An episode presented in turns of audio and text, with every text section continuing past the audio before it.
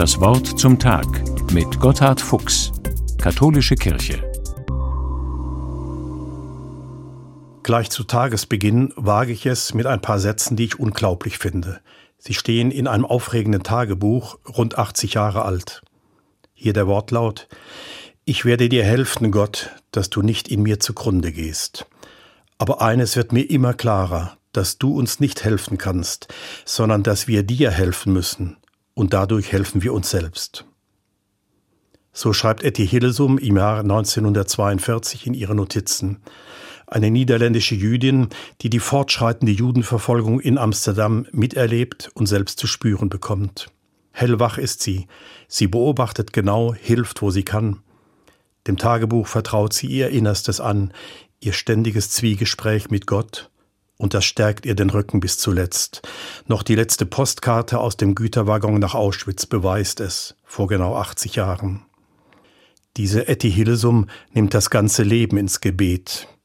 Offenkundig schmerzhaft hat sie Abschied genommen von der Vorstellung eines Helfergottes, der unmittelbar eingreift und alles gleich zum Guten wenden kann. Nein, allmächtig, ein Alleskönner ist dieser Gott gerade nicht. Und zaubern kann er auch nicht. Es gilt vielmehr selbst Verantwortung zu übernehmen, für ihn, für uns selbst und für andere.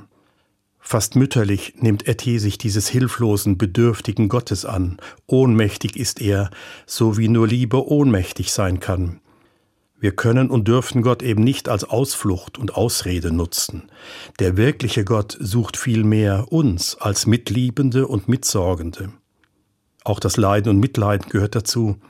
Etty Hillesum beschreibt das nüchtern, fast möchte man sagen schwesterlich und immer voller Zuversicht, geradezu heiter. Nein, wir müssen dir helfen und dadurch helfen wir uns selbst. Ja, mein Gott, so fährt sie fort, an den Umständen scheinst auch du nicht viel ändern zu können. Sie sind nun einmal auch Teil des Lebens. Ich ziehe dich auch nicht zur Rechenschaft.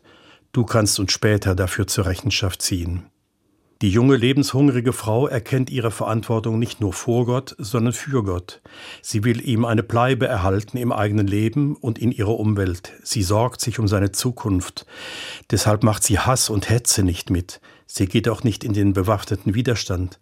Sie setzt vielmehr ganz auf die Macht des Guten und den Sieg der Gerechtigkeit. Sie setzt auf den ohnmächtig allmächtigen Gott, der sie ermächtigt. Ist das nicht eine Spiritualität mit Zukunft?